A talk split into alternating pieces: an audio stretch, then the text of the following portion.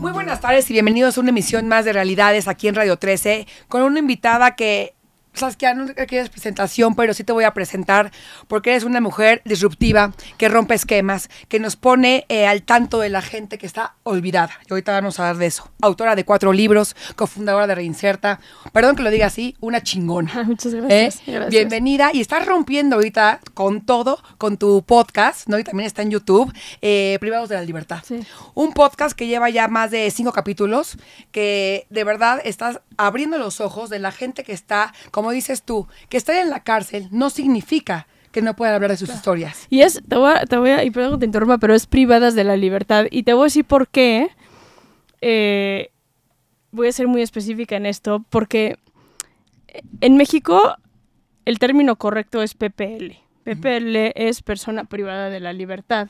Pero el patriarcado en este país no nos permite llamarle a un hombre la PPL, cuando técnicamente es la persona privada de la Claro, libertad. claro. Por eso le pusimos así al podcast y la gente no sabe cómo me escribe. Pero si no estás entrevistando únicamente a mujeres, ¿por qué, eh, privadas? ¿por qué privadas de la libertad? Y yo, porque son personas privadas de la libertad y el podcast se llama Personas privadas de la libertad. Pero es increíble que a los propios penitenciaristas, es más, yo a veces cuando doy conferencias me da miedo decir, entonces las PPLs, porque entonces automáticamente por decir las piensan Sí, que que- estoy hablando de las hablando de mujeres nada más. Y no, estoy hablando de las personas privadas de la libertad. Pero la gente dice los PPLs.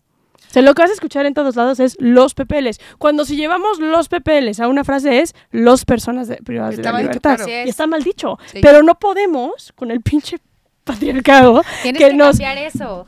Por eso le puse privadas de la libertad y me da mucha risa cuando la gente me escribe y me dice...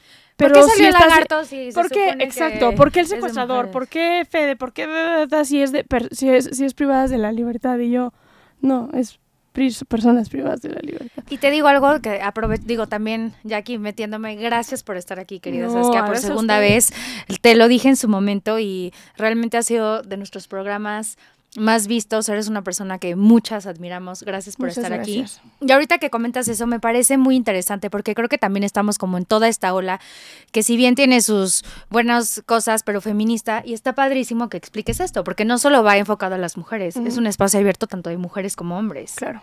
Y el uso, ¿no? El uso del lenguaje, cómo nos cuesta tanto trabajo Muchísimo. emocionalmente. Yo soy mujer, estoy metida en temas penitenciarios, en temas de justicia, y a mí, a veces, porque no vayan a pensar que estoy hablando mal, digo los PPLs, cuando yo debería de ser la primera que diga no, no.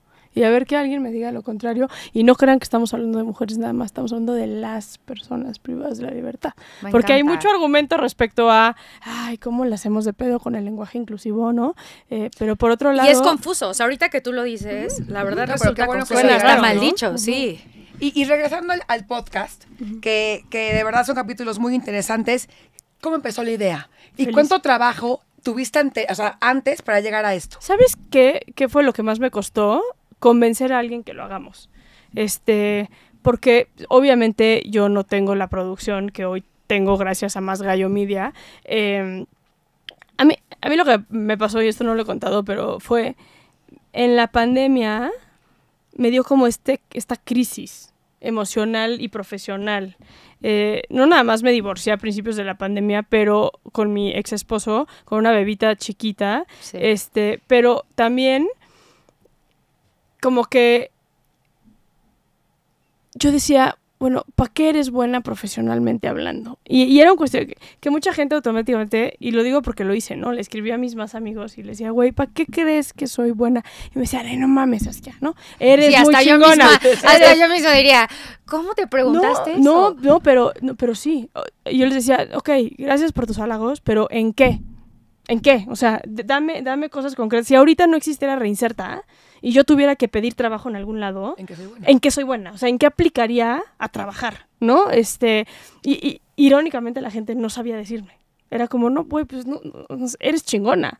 En todo. Ok, güey. o sea, en mi cabeza, la la vida juega a mi favor muy cabrón y las cosas me salen, ¿no? Qué padre. Este, pero, pero hoy, en pleno encierro, es que, ¿qué, qué más? ¿Qué sigue? ¿Qué, qué, qué más voy a hacer? ¿Hacia dónde estoy ca- caminando? Este, ¿Qué más quiero construir? Eh, eh, porque la fundación está increíble y justo este año 2023 que estamos platicando, cumplí un sueño que fue también ya dejar la fundación. O sea, como estoy como vocera de la fundación un ratito más, pero Mercedes, mi socia, está como directora general de la fundación y eso está increíble porque porque yo ya tengo ganas de hacer otras cosas. Y, y, en la pandemia, regresando a tu pregunta, perdón, en la pandemia me, me, pasó mucho eso de decir, de este autocuestionamiento como de, puta, ¿para qué soy buena, güey? ¿Y, ¿Y qué estoy haciendo? ¿Y hacia dónde voy? ¿Hacia dónde tengo que construir? Y, y me dio una depresión muy fuerte. Me acuerdo que primero hablé con, con un amigo eh, que aparte se volvió mi amigo en la pandemia, que hoy es un amigo que quiero muchísimo, que se llama El Pana, eh, un creativo genio de la vida, padrísima. Y, yo le decía, a ver, güey, tengo mi computadora y mis discos duros llenos de entrevistas. Pero desde el mocha orejas Sí. hasta, Sí. ¿no? Como que quiero hacer algo con eso. Quiero, como que, supongo, y hoy se los digo en retrospectiva, que lo que me estaba pasando en ese momento era como, tengo, tengo todo esto y estoy encerrada qué- en una casa sin Sí. poder accionar absolutamente nada, ¿sabes? Entonces, eh, fue como, como que patadas de ahogada de decir, ¿qué hago? Y entonces el pana tiene un podcast que se llama Martínez, que es buenísimo para quienes no lo hayan visto, eh, que, que, que yo le decía, a ver, güey, o sea, platícame de tu podcast. O sea, porque yo creo que lo que puedo hacer es convertir en podcast las Toda entrevistas. esta Sí. información. Y más porque luego mil gente en, en mis redes sociales me escribe y me dice, güey, deberías de sacar esta Cuando haces los entrevista". domingos, desde ahí había muchísima interacción. Sí, los domingos es impresionante Sí. como, o sea, yo no sé, en un miércoles cualquiera 18 mil personas ven un story que subo por decir, pero en un domingo se va a 70 mil Sí. personas. O sea, es una cosa como, como muy extraña. Y, y, pero fue como que quiero, yo creo que lo que necesitaba viendo en retrospectiva es, en plena pandemia, tener algo mío en mis manos y decir, esto yo lo puedo manejar y yo lo voy a hacer. Y, y un podcast, ustedes lo saben muy bien, es, es padre porque estás como, es un proyecto tuyo. Sin ¿no? duda. Y puedes, puedes sacar a- al hijo del vecino en tu podcast y nadie te va a cuestionar. O puedes sacar a la persona más importante del mundo y Así nadie es. te va a cuestionar. O sea, si no es, tú vas a delimitar cuáles ¿Qué línea son- quieres? Tú delimitas tus invitados, tu contenido. entonces yo tenía muchas ganas de eso, tenía como muchas ganas. Lo del pana fue interesante porque terminó volviéndose una posible serie de televisión y entonces en ese momento me buscó eh, Carla González Vargas, que es la eh, fundadora y presidenta de Gato Grande, que es una productora. Que le pertenece a MGM, o sea, Carla es una pinche vieja durísima, eh, increíble, poderosísima. eh, y me dijo, güey, yo te quiero conmigo en exclusiva en, en- en la creación de contenido True Crime. Y yo, como, como súper, pero también fue, fue controversial porque yo traía la idea de mi podcast. Y a mí lo que me pasa mucho es, como llevo tantos años caminando a las cárceles, conozco mucha gente que está en prisión. Y luego me da risa cómo los medios de comunicación agarran ciertos casos Sí. y los hacen famosos. Cuando, si habláramos de, no sé, ejemplos, ¿no? La Matavijitas, por decir. La es. fue la telenovela del momento, ¿se Sí, acordarán ustedes que hasta su cabeza hicieron y le presentaron este, eh, en plastilina y, y demás? Eh, pero la gente no sabe que la Matavijitas operaba con otras cuatro personas. Y hay cinco matavejitas técnicamente. En la cárcel, el pedo más grande que hay en la cárcel es que las dos matavejitas se detestan entre ellas. Ok. Entonces, Mira, no se eso sí ver, hay que eso competencia. nadie No, porque lo los sabe. medios te, te, te, te- te idealizan el caso, no es como lo que ves en Mujeres Asesinas, lo que pasa ahí, sin saber lo que... O sea, ves a Diego Santoy, por decir una cosa, y el caso de Diego Santoy fue famosísimo. Cuando, ¿saben cuánta gente hay en la cárcel que ha matado de la manera... Es más, este, en un caso mucho menos controversial que, que- mucho más controversial que el caso de Diego Santoy. Y esa era mi frustración porque lo que de repente me pasa, y no es culpa de Gato Grande ni muchísimo menos, eh, es culpa de las plataformas que quieren los casos populares, Sí. quieren los casos sonados. Entonces, como Claro. que el podcast se ha vuelto como mi zona de confort en el cual yo tengo ocho tú. posibles series con Gato Grande, por ejemplo, que le estamos tratando de vender a las plataformas y que están increíbles los casos y me encantan. Por ejemplo, ahorita estamos haciendo la El monstruo de Catepec, este, en respecto al feminicidio en México y demás. Ajá. Y me encanta, Me, me encanta tener la oportunidad de estar de la mano con una productora como Gato Grande, que aparte amo y adoro a todo el equipo de Gato Grande. Este, pero también el podcast es, güey, la vieja que nadie sabe quién es. Pero, O sea, se mira a mí. pero ya, hagamos una pausa. Eh, ¿Cómo escogiste estos casos? Hugo el Lagarto, Semiramis, ¿no? Saúl o Silvia. Eh, ¿Cómo escogiste de tantos casos y de Y los tantos que vienen. años de trabajo? Dijiste Sí, claro. estos. Y voy a iniciar con este, ¿no? Que por ejemplo, el, el- el mataputos o el asesino del arcoíris. ¿Cómo dijiste? Este es el que yo quiero. Es que eso es mi punto, como, como que es, son casos que me parecen interesantes a mí.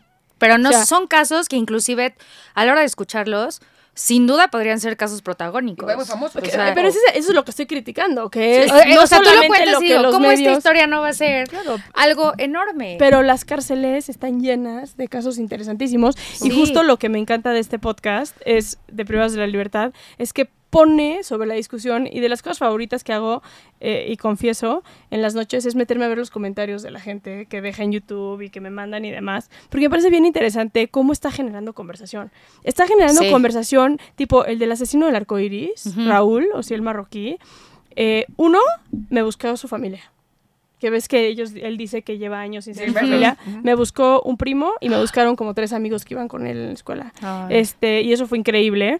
Pero también lo que fue bien interesante, que hasta me sacó de onda, fue la gente como pudo hablar de Raúl desde un lugar de segundas oportunidades y desde, per- del- desde el perdón, ¿no? Pero Eh, al contrario, por ejemplo, ayer con Betsy, la gente estaba muy impactada con Betsy. Sí. Dudaban de sí, hasta tú dudaste.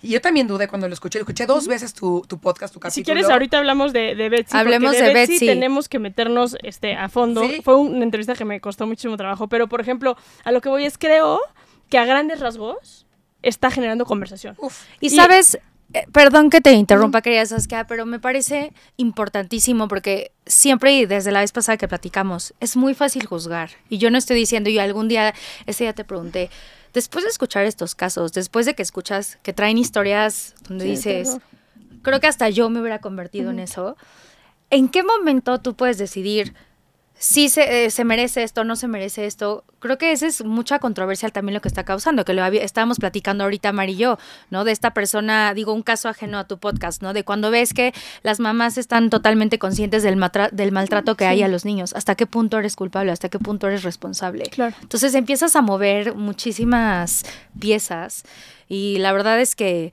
estoy mezclando un tema, pero también te agradezco enormemente porque muchas veces uno pensaría que una persona que ya está como tú, ¿no? Tan realizada, pues no tiene estos momentos de depresión, De crisis, no tiene estos momentos de crisis. No mames, o sea, es- Y no sabes cómo te lo agradezco, porque siento que para muchas personas es un ejemplo el decir, ¿cómo? ¿Saskia quién? No, Saskia real, también o sea, es real. real. Tuvo su depresión este post pandemia. Eres tú. Sí, Eso es. gracias por, por, por eso. Mira, justo me está escribiendo Mercedes. Eh, lo, lo que más me emociona del podcast es esto, que está generando controversia y está generando conversación. Betsy, Raúl, Saúl, Semiramis, todos están generando conversación. Y creo que lo que hemos dejado en este, de hacer en este país es ser empáticos y compasivos con la banda. Nos hemos vuelto como súper individualistas y solamente Sí. importa lo que yo pienso y lo que yo tengo y, y demás, y lo que le pasa al prójimo me tiene sin cuidado, ¿no? Y, y yo siento que la gente en la cárcel un poco... perdón, la sociedad ve así a la gente en la cárcel, como pues, pinches delincuentes y que se mueran en la cárcel. Y lo que yo estoy queriendo hacer con este podcast es como, déjame te confronto con ese pensamiento, déjame te cuento la historia de, de, de Betsy. Nadie estamos exentos. Es que no nada más no estamos exentos. Ayer me escribía, ¿no? Este, ayer que fue el domingo criminal de Betsy, eh, me escribía una chava y me quedé traumada con esta conversación. Me decía, yo me identifico muchísimo con Betsy porque mi historia pudo haber sido la de Betsy. Ella dice, mi mamá se murió cuando yo era muy chica y mi papá se volvió a casar con una mujer muy violenta. Pero muy violenta que me daba unos trancazos hasta dejarme inconsciente en el piso, me ponía ladrillos y me tenía que quedar en, en cruz durante horas con ladrillos. O sea, la- y me dice, yo tenía 6, 7, 8 años, o sea, súper chiquita. Este, manipulaba muchísimo a mi papá cuando llegaba y me veía toda golpeada. Le decía cosas a mis papás que no era, mi papá que no era cierto. Eh, mi papá nunca la dejó y demás. Dijo, pero tuve la suerte de que en la escuela se me atendió. Tuve la suerte, y ella lo habla como una suerte, tuve la, suerte de que en la escuela una maestra Se dio ¿no? cuenta. Y- increíble, porque está ahorita en búsqueda y le voy a ayudar de, de este equipo que, que le dio parte al DIF. Y tuvo la suerte que cuando le dio parte al DIF, hubo un equipo del DIF sólido, bien hecho, que apoyó y la agarró. Y dijo, güey, a partir de que a mí me abrazó mi escuela y me abrazó el DIF Qué poderoso. y me abrazó el orfanatorio en el que estuve, no volví a ver sola a esta mujer. Y Pero me salvaron la vida. millón. Es lo que iba a millón, decir. Pero, pero imagínate que esto es lo que tenemos que. que- Pero que qué también poderoso contar, saber que una vida se salvó, porque también está la otra parte donde dices, no hacen nada, no ponen atención y este es un mensaje para todos, para maestras, para todos, justo eso. Sí. Puede ser el ángel en la vida de una persona. Si ves a tu vecino a quien se ha maltratado, le puedes cambiar la vida. ¿Viste lo del maestro que te traía en ese video? De un maestro que está dando clases con canciones para que los niños nos toquen su cuerpo Sí. y para que puedan hablar del abuso sexual. Se me hizo maravilloso. Sí, ¿Lo sí, viste? sí, sí lo vi y me parece increíble. Los, yo, yo siempre y últimamente lo digo más, pero la docencia en este país tiene una deuda muy pendiente Sin duda. y, y puedes, o sea, no, hemos, se ha politizado tanto la educación y la seguridad y la salud en este país, pero hablando de educación particularmente, pues ya pesa más eh, la plaza sindical que tiene un maestro a Sin que si ese duda. maestro es bueno o no es bueno, ¿eh? ¿sabes? Y Sí, hoy, es- sí, este caso de un millón, que a mí me llegan por las historias trágicas, ustedes entenderán, pero este caso de esta mujer diciéndome, a mí me salvó la vida que una maestra, Sí. dijera, no, no se van a meter con ella, no la, va- o sea, no la voy a seguir recibiendo en la escuela golpeada y sangreada, no, no lo voy a permitir. Y que el DIF haya reaccionado de la manera, porque ella lo que me decía es, me decía, güey, yo pude haber sido Betsy. O sea, yo pude Sin haber duda. tenido, porque mi al final mi papá no me creía, mi papá le creía a ella. Entonces, yo, o sea, ¿cuál es la diferencia entre yo y Betsy? Es que yo tuve Que un la equipo. Cabrón que me acogió y hoy soy quien soy porque me salvaron la vida. Y yo estoy, y me decía, yo estoy eternamente agradecida con ese equipo, güey, que me salvó la vida y me puso tal cual. Nunca volví a ver sola a mi agresora. Aquí estás hablando de que Betsy vivía en su casa con su agresor. Y su mamá no le años. creía. Y su mamá, no, no, o sea, que la agredía. Ay, no, es que es lo que antes de que llegaras yo platicaba, tú y yo que somos mamás, querida Saskia, no, no, no puedo juzgar porque no hemos estado en ese proceso, pero ¿cómo este instinto, hasta qué punto tú puedes ser responsable? ¿Cómo este instinto de madre loba que yo veo con mis hijos y digo, tengo y muchos errores, pero el que toquen a uno de mis hijos, o sea, es- sí, sí, se vuelve. Pero primero porque- eh, ellos. Ahora, también, también el decir eso me parece que es desde el privilegio. Y- Sí. Y, quiero, quiero, quiero aclarar, y esto siempre lo digo, pero me vale madres que se vuelva disco rayado porque creo que es importante. En este país usamos el concepto de privilegio desde un lugar erróneo. ¿No? Lo usamos desde el, el dinero en abundancia o inconsciencia en abundancia de la realidad social o no. El privilegio en este país es no ser parte de los 64.4 millones de personas que viven en pobreza extrema. O sea, el privilegio en este país sí. es tengo donde dormir, tengo una familia que me quiere, tengo comida en la mesa Tengo caliente y tengo libertad. y tengo Yo siempre agradezco eso. Sí, Claro, y un caliente. entorno con errores y todo como todo, pero un entorno to- sano. Toallas higiénicas, tampax, que la gente en la, Es que en- en la eso- cárcel no lo tiene. Eso es privilegio. Uf. O sea, el privilegio es ese. No privilegio es el niño que llega a su casa después de tres días de- sin comer y que no haya comida en, su- en el refri y tengan que salir a esculcar los basureros. ¿Nos puedes repetir cuántos millones de personas? 64.4 millones de personas, ¿no? Eh, eso es privilegio. A mí me zurra cuando usamos el concepto del privilegio como, claro, lo dice la que es, es millonaria o lo dice la Totalmente que de baja desde su avión privado. Eso no es un privilegio en México. O sea, sin duda es un privilegio, pero estás hablando de el punto 1% El privilegio de la población que, que, que, que, que- que nada en dinero y que Así no es. tiene que, que chingarle, ¿no? El privilegio en este país es, tuve unos papás que con 500 pesos, con 100 pesos o con un millón de pesos en su bolsa, me decían te amo todas las noches Así y me es. leían un cuento antes de dormir y que cuando estaba yo pasando una situación de bullying en la escuela o cuando se estaba abusando sexualmente de mí o cuando lo que sea, se me contuvo y se me ayudó y se me... ¿no? Creyeron. No no se me dejó sola. Pero, pero Así ahí es. llegamos a una pausa. La mayoría de tus casos, o el 100% de tus casos, eh, un paso atrás, ¿de dónde vienen esos delitos? Claro. De pobreza extrema, de violencia intrafamiliar, de abuso sexual, ¿no? De delincuencia, de, de consumo de drogas, porque vivieron en, en esa, en esa parte de la Justo ciudad. vamos a sacar un estudio este año, en abril, el 18 de abril, lo vamos a sacar en el, en el Museo eh, Papalote del Niño, este, donde trabajamos con, me parece que son como 12.000 personas privadas de la libertad, eh, donde les preguntábamos sobre la exposición a la violencia durante su infancia. Y va a estar interesantísimo porque de, las, de los datos que estamos ya viendo, eh, preparándonos para, para eh, la presentación, digamos, del estudio, es en el 99% de los casos en México, las razones por las cuales alguien comete un delito son eh, sociales. Sin no son duda. psicológicas. Claro, ahí está.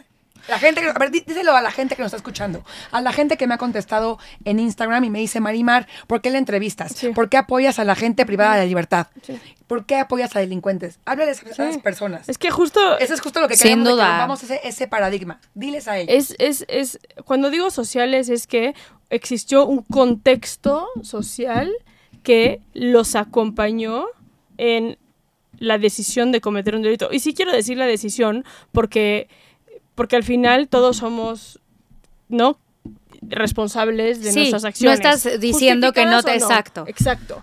Pero lo que sí no podemos hacer es eh, y este caso, esa, esta mujer que dijo, "Güey, yo tuve la contención, si no quizá yo hubiera sido Betsy. Claro. ¿no? O sea, y quizá- muchas, no solo, eh, di- digo, muchas, seguramente hay muchísimas Betsys que, que, o sea, muchas que pudieron ser Betsys, pero siempre hay como ese ángel. Y cada quien tiene vidas, digamos, cada quien tiene una historia, vidas diferentes, pero Pero cuando... no te vayas a temas de, de, de, de- de tener o no tener ese ángel. Esto es terrenal, güey. O sea, vamos a... Me refiero a ángel, yo lo- ni siquiera lo digo en cuestión, ya sabes, superficial, sino más bien en el ángel del DIF, el ángel que fue su maestra, Claro. que la, ya Ay, sabes, pero creo a que hay que personas. aclararlo, Ah, porque sí, luego no. la gente luego luego se va como, este, claro, este, Ah, no, no. casi que Dios se olvidó de ellos y entonces y ya con eso me justifico. No, no, Digo. Y no lo digo como una mujer atea, a veces sí siento que la religión se usa para justificar muchísimas cosas, este, eh, y, y- y- y vámonos a lo terrenal, porque a mí mucha gente me escribe y me dice, güey, yo también fui abusada sexualmente y no me ves a mí cometiendo delitos. Y es como, es que no es nada más, Sí. o sea, no es una fórmula tan sencilla Sí, como,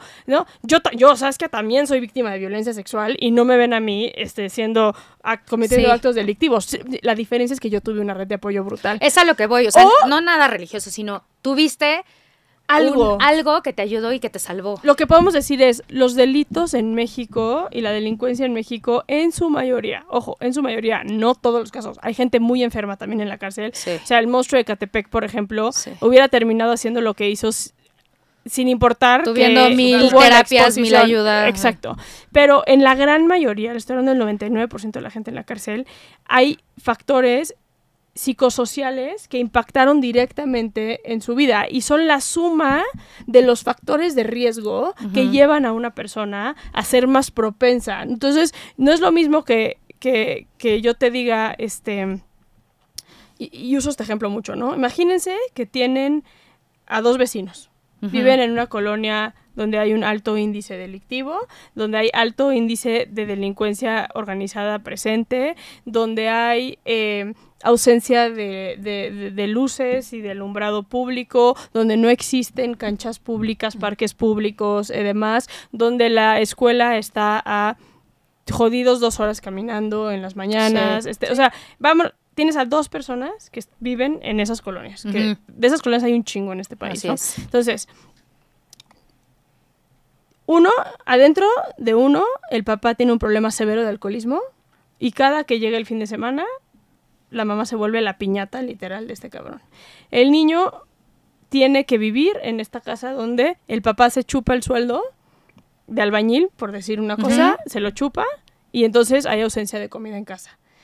Él, Maltrato. a las primeras veces que ve a su mamá tirada desangrándose en el piso, se angustia, pero pues ya vio que la mamá el día siguiente se despierta y está en casa, no, no hace nada, ¿no? Y este es un niño de 9 años, 10 años, que, que, que no es como si puede o tiene las herramientas emocionales, porque a veces también hablamos del privilegio desde las herramientas emocionales que tenemos, ¿no? Yo hubiera hecho esto, sí, güey, qué chingón. Claro. Que desde la, la contención Lo que dices y- tú. y tu privilegio lo dices, ¿no? Eh, Sí. ese niño, ¿no? Plan A. Plan el vecino, mismas condiciones, misma comunidad, mismo todo, también tiene que caminar horas para llegar a la escuela, también es, no, el papá también es albañil, este, o sea, el mismo concepto, pero el papá no tiene un problema de alcoholismo. El papá está en casa todas las tardes haciendo tarea con sus hijos, como pueden, la hacen juntos. La mamá todas las noches le recuerda a su hijo lo mucho que lo ama, ¿no? Y así sean frijoles y tortillas, pero siempre hay comida en la mesa. O sea, el niño no se va con una sensación de vacío en la panza. Esos dos niños salen a la calle un día y hay un señor golpeando brutalmente un perro. ¿Cuál va a ser la reacción de, de esos niños. El que viene de un contexto negativo Lo van va a a ver y va a decir, "Ah, pues, están puteando es un perro. Lo mismo le hacen a mi jefa todos los fines Así de es. semana. Y este güey se va a asustar.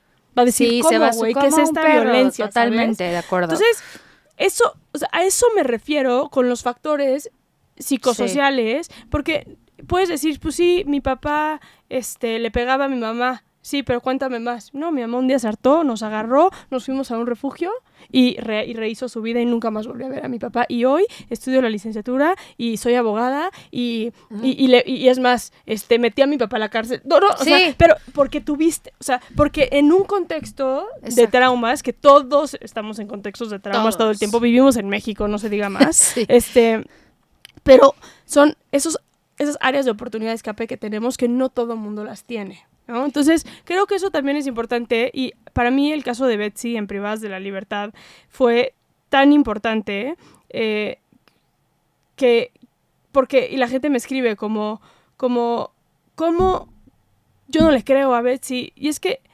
obviamente, Betsy no está hablando con la verdad en cuanto a los hechos. Querida Saskia, perdón que te interrumpa. Para la gente que no ha escuchado el podcast, pero que seguro está picadísima, ¿nos puedes rapidísimo? No, que le pongan pausa y que vayan a ver el Bueno, podcast. sí, bueno, eso sí, nos pueden ver, queda grabado. Eso no, sí. pero no, a lo que voy es, a ver, Betsy es una mujer que sufrió violencia sexual durante toda su vida por parte del novio de la mamá, eh, violencia extrema, la mamá defendió al novio, no la defendió a ella y terminó ennoviándose con un güey igual de violento y terminó en una estación donde mataron a su agresor, ¿no?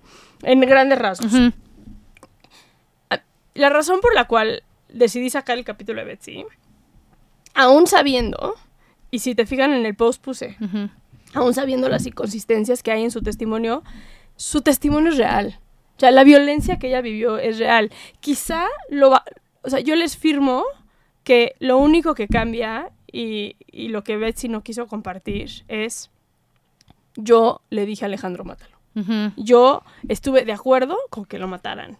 Sí. ¿Por qué? Porque me surra el cabrón y no, Por le estaba haciendo yo un favor a la humanidad. Y sí, no, Alejandro no me tuvo que rogar para que fuera yo por las bolsas, por el diurex, por todo. No, o sea, eso es lo que le falta a, a Betsy. Pero Betsy es una mujer, y eso también lo digo en el domingo criminal de ayer, que, que si lo quieren ver lo dejo guardado en, en- mis historias, pero es, es, no se vayan por la finta nada, es que siempre necesitamos una razón para justificar nuestras emociones. Ah, yo no le creo. No, espérate, güey, su testimonio es real. La violencia que vivió es real. Es más, lo voy a decir en palabras súper no, no, no, no, no políticamente apropiadas, pero para que la banda nos entienda, la locura de Betsy es real. Y la locura de Betsy es real por todo el contexto. ¿Cómo no vas a estar loca con todo ese maltrato? Eso, exacto. ¿Cómo? O sea, ¿qué, Porque ¿en qué encima, momento vas a ser una persona a las sana? mujeres o a los hombres también como, güey, tienes que estar sanidad. Y habla desde tu caso desde la madurez, habla de, habla de tu caso desde la responsabilidad. ¿cómo? Habla de tu caso...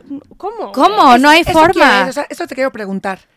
¿Cuál- ¿Qué buscas con esta serie de podcasts? O sea, ¿cuál es tu, cuál es tu fin? Mira, me voy a regresar a la pregunta que viste de cómo nace. Y entonces les decía, ¿no? Que estoy feliz con, con Gato Grande haciendo mis series de documentales y demás. Pero tenía muchas ganas de hacer un podcast. Tenía muchas ganas de tener como un espacio donde uno yo tuviera control editorial de lo que yo quiero sacar. Y si me da la gana sacar al lagarto, güey. O si me da la gana Claro. sacar al Fede. O si me da la gana sacar a quien lo puedo hacer. Porque yo creo que hay una razón para hacerlo. Sin que una plataforma me esté Sí. diciendo esto es lo suficientemente bueno o no es lo suficientemente Venga. bueno para que salga en inserta aquí la plataforma que, que quieras, ¿no? Eh, y Más Gallo, que es una productora que está up and coming, chingoncísima, eh, me dijo, güey, nosotros le invertimos a tu podcast. Entonces, Más Gallo, porque luego la gente, claro, se está inflando de dinero con este proyecto. Ay, Cero, güey. Cero. Más gallo pone la lana para contratar al equipo de producción que pueda ir conmigo tres días seguidos a la cárcel. Metemos, o sea, ustedes no saben lo que son la- los días de grabación. Me despierto 6 de la mañana y me duermo como 10 de la noche, pero estoy a las 8 en el reclusorio y sacamos entre 5 y 7 entrevistas. Wow. ¿Saben lo que es hacer Sí, 5 y al- 7? en un solo día. Sí, está emocionalmente es desgastante. ¿Cómo? O sea, hoy te puedo y decir que ya emocional. tengo grabados los capítulos de hasta noviembre. ¿No? Hoy en febrero. hasta Esa es mi siguiente pregunta. ¿Qué viene? ¿Cuántos capítulos más? O sea, ¿qué Todos. viene de aquí? Van, va, va- va a seguir saliendo. No hay límite. Estás creando una controversia tan fuerte y gente que espera nada más esto que... Son Yo los espero- martes, ¿eh? Son los martes. Yo soy 8 8 AM. 8 M, porque Sí. yo a las 8 5 ya estoy escuchando Ay, mi amo, podcast, güey. te lo juro. El, el, el- a ver, me encantaría que podamos conseguir un patrocinador para este proyecto que pueda poner la lana de la producción nada más, ¿no? Para que no nos cueste el proyecto. Pero pues, ahorita el proyecto cuesta.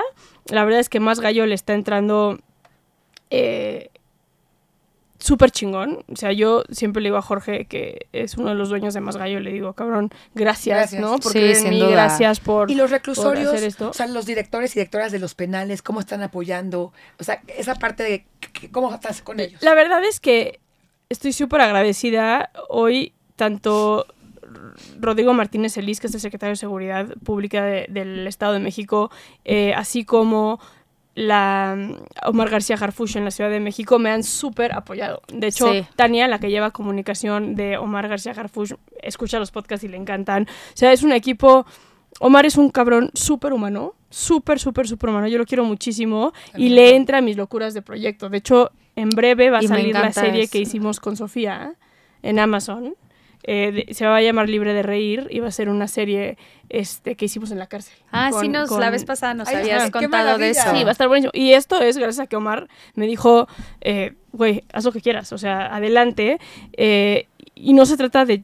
Es que yo, yo sí no estoy de acuerdo. O sea, el gobierno federal, por ejemplo, tiene esta postura muy cabrona de no pueden entrar medios y no pueden entrar a entrevistas a los penales federales. Este, y es como, güey, ¿por qué silenciar hacia la banda? O sea, ¿cuál es el objetivo de Sí. Al contrario, creo que justo darles voz a todos de alguna forma nos sensibiliza. O sea, 100%, 100%. Eh, y, y, y la verdad es que ha habido toda, toda la apertura, toda la apertura de las autoridades para hacer, para hacer este, este podcast. También, por ejemplo, quiero grabar en Nuevo León eh, y Mariana Rodríguez también me ha dicho, güey, vente a hacer unos capítulos aquí, o sea... Como que no hay nada que esconder, hay, hay que contar las historias, hay que Así es. queden por escrito, ¿no? Las, las historias, nada más que como no tenemos presupuesto para el podcast, ya sumarle boletos de avión y hospedaje en otro Pues estado. por favor, igual nosotros no hay que Oye, ponernos... queremos, queremos patrocinios. pilas en También eso, boletos de avión, verdad. pues, lo he visto, de Sí. boletos de avión, de hospedaje. Todo, sí, sin duda. Entonces, la verdad es que hacer privadas de la libertad ha sido un proyecto que me tiene entusiasmadísima, me da vida, estoy feliz. El equipo de Más Gallo se rifa cerdo y se rifa cerdo también porque, güey, el otro día entrevistamos a uno, que es un capítulo que no estoy segura que voy a sacar. Eh, Ay, que dijiste. Ajá. Está muy fuerte. Está muy fuerte. Y, y el equipo de producción de repente los veo con unas ganas de tirar la toalla de, güey, esto está demasiado duro, ya sabes. Es la- creo que al contrario, Saskia, sácalo. Sí. Porque creo que es lo que dices tú, poner los pies en la tierra, es la realidad. Claro. Aunque, aunque, eh, por ejemplo, grabé uno también de un pedófilo, de un pederasta, y ese sí lo voy a sacar. Y, y sé que va a generar muchísima controversia, pero es, es un capítulo interesantísimo. No voy a decir el nombre porque no me acuerdo en este momento el alias que le pusimos. Y nada más me sé su nombre real, entonces no lo voy a decir, pero eh, estoy viendo cómo, cómo, cómo lo saco, porque quiero que sea un capítulo sumamente disruptivo. Eh, es con un chavo que es médico, estaba estudiando medicina cuando lo detuvieron, y hablamos sobre eh, la pedofilia, sobre la nepofilia, como un Está- trastorno mental. Que eso es importante, porque Importantísimo. criminalizamos a los agresores sexuales, Pues este, enfermedades. pero es una enfermedad. Esto que estás diciendo, que aquí lo hemos hablado, digo, en el tema, pongo un ejemplo, ¿no? Cuando también juzgas tanto a un alcohólico, todo, es un tema psicológico, o sea, clínicamente, químicamente comprobado, es una enfermedad. Es una enfermedad y, y hoy la atendemos desde la criminalidad. Sí. Y no estoy, no estoy justificando, ¿no? Porque luego la gente puede decir, güey, no mames, estás justificando. No estoy justificando. Lo que estoy diciendo Pero es, sí. para mí, Tienes es una razón. pendejada tener a un pedófilo en un reclusorio cumpliendo con el 18 constitucional, que es más deporte, más cultura, más educación, más todo eso, cuando es una persona que necesita castración química, necesita Sin atención duda. psiquiátrica para inhibir los impulsos sexuales hacia los menores de edad. O sea, necesitamos otro tratamiento completamente distinto que nada tiene que que, se ver con atienda lo desde que la enfermedad. Exacto. Sabes que está increíble esta que tomaste otra vez tu vida, tu vida profesional y encontraste otra vez tu camino, ¿no? Tu vocación.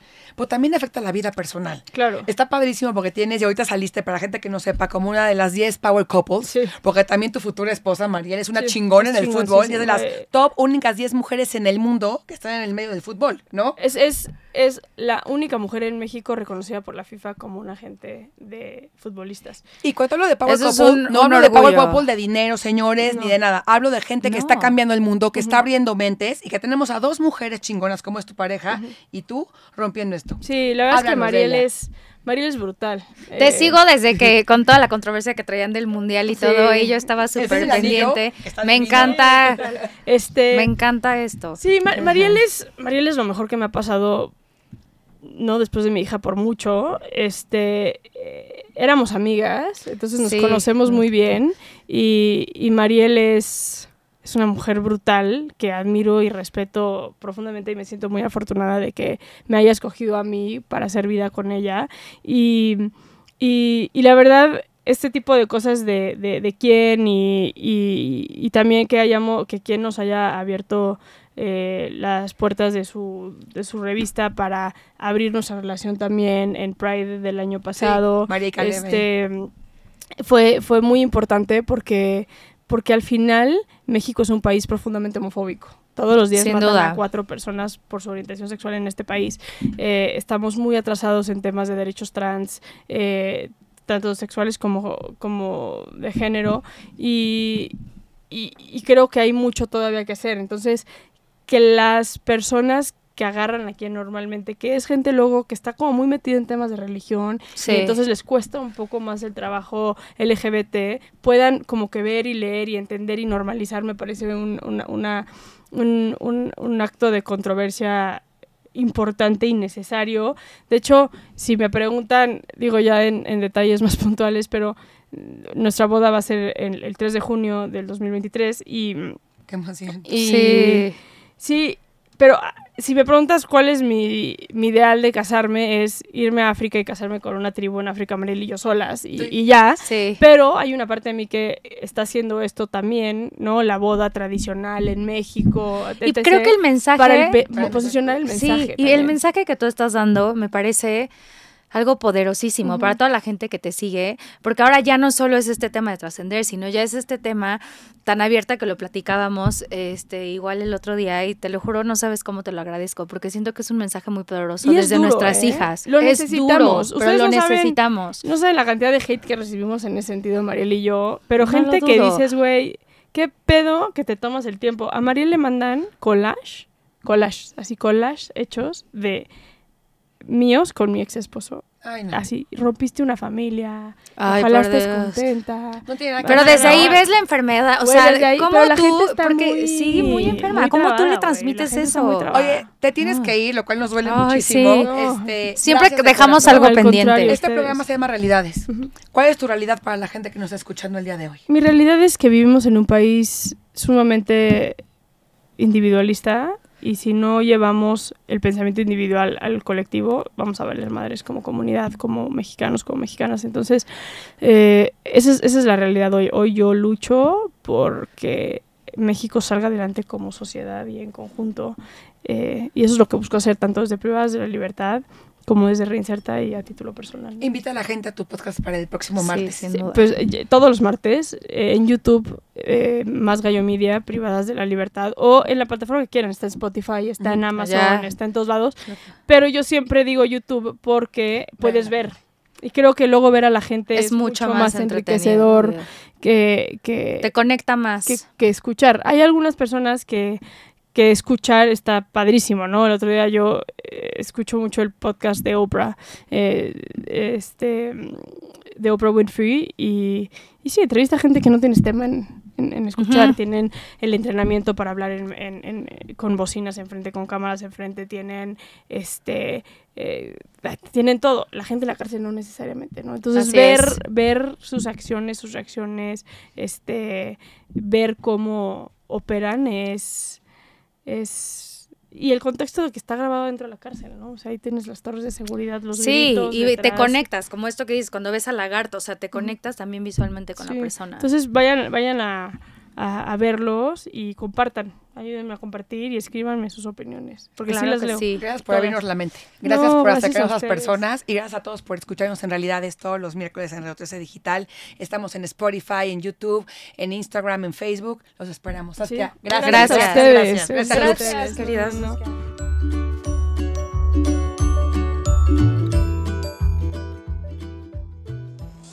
Desde cualquier dispositivo y en cualquier plataforma recibe las notificaciones de Radio 13 Digital. Venos y escúchanos en Facebook, YouTube y Dailymotion de Radio 13 Digital. Dale me gusta a nuestro perfil. Síguenos y activa las notificaciones de las publicaciones y video para que te lleguen las alertas de los programas que están al aire.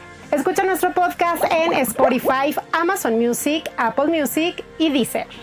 Síguenos en YouTube. Búscanos como Radio 13 Digital. Suscríbete a nuestro canal y activa la campana para que te lleguen las notificaciones de todo nuestro contenido. Visita nuestra página web www.radio13.mx. Radio 13 Digital, programación consciente.